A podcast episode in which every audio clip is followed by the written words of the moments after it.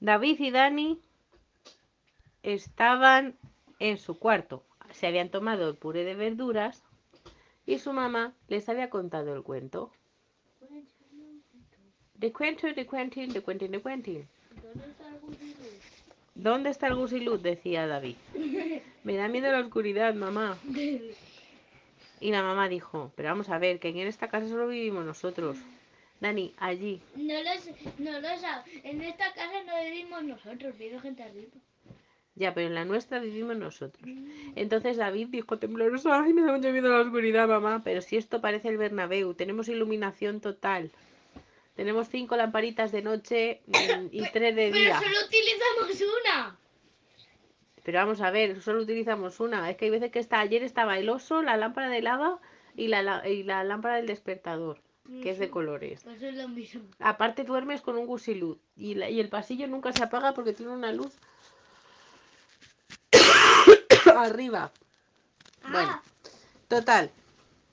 Que ahí estaba el niño discutiendo con su madre sobre la iluminación brutal que había en su casa, que tenían una contaminación lumínica tal que un oso hormiguero no podría dormir allí.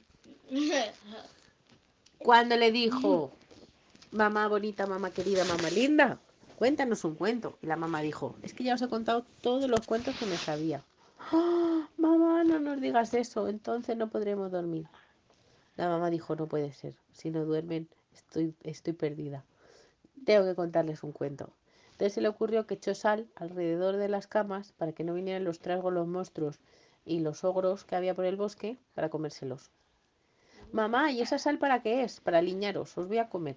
¿Qué, mamá? No nos digas eso. No, hombre, que es para que nos coman los trasgos. Entonces la mamá echó sal alrededor. Mamá, pero existen los tragos, las hadas y todo eso. No lo sé, son leyendas. ¿Y las leyendas qué son? Pues son. Cuentos que contaban antiguamente alrededor de un fuego. Jo, mamá, ¿y te sabes alguno de y que esos? podrían haber pasado. Podrían haber pasado porque antes la gente vivía en los bosques, no había tele y veían caras en los árboles y todo. Bueno, entonces, Dani, ¿te puedes ir a tu cama? Gracias. Bueno, y David está, que yo qué sé, pues no tiene ya sábana por abajo, el edredón estaba gurrugueteado eh, arriba, había 55 almohadas. La mamá se cansó y dijo, bueno chicos, pues ya me voy a dormir. Buenas noches, que tengáis dulces sueños. Y fin. Me tengo que inventar algo y no tengo yo la cabeza últimamente para nada.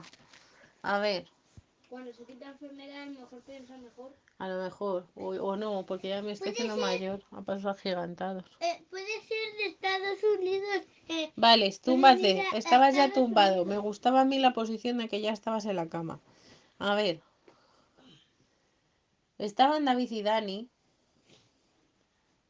eh, metidos en sus camas, pensando a dónde irían al día siguiente para, para coger cosas del museo. Mamá, cuéntanos un cuento, decían. Y la mamá decía, ay Dios mío, estoy con coronavirus, no puedo con mi vida. Eh, estoy resfriada, me duele todo, tengo dolor de cabeza, no quiero contar cuentos. Por favor, por favor.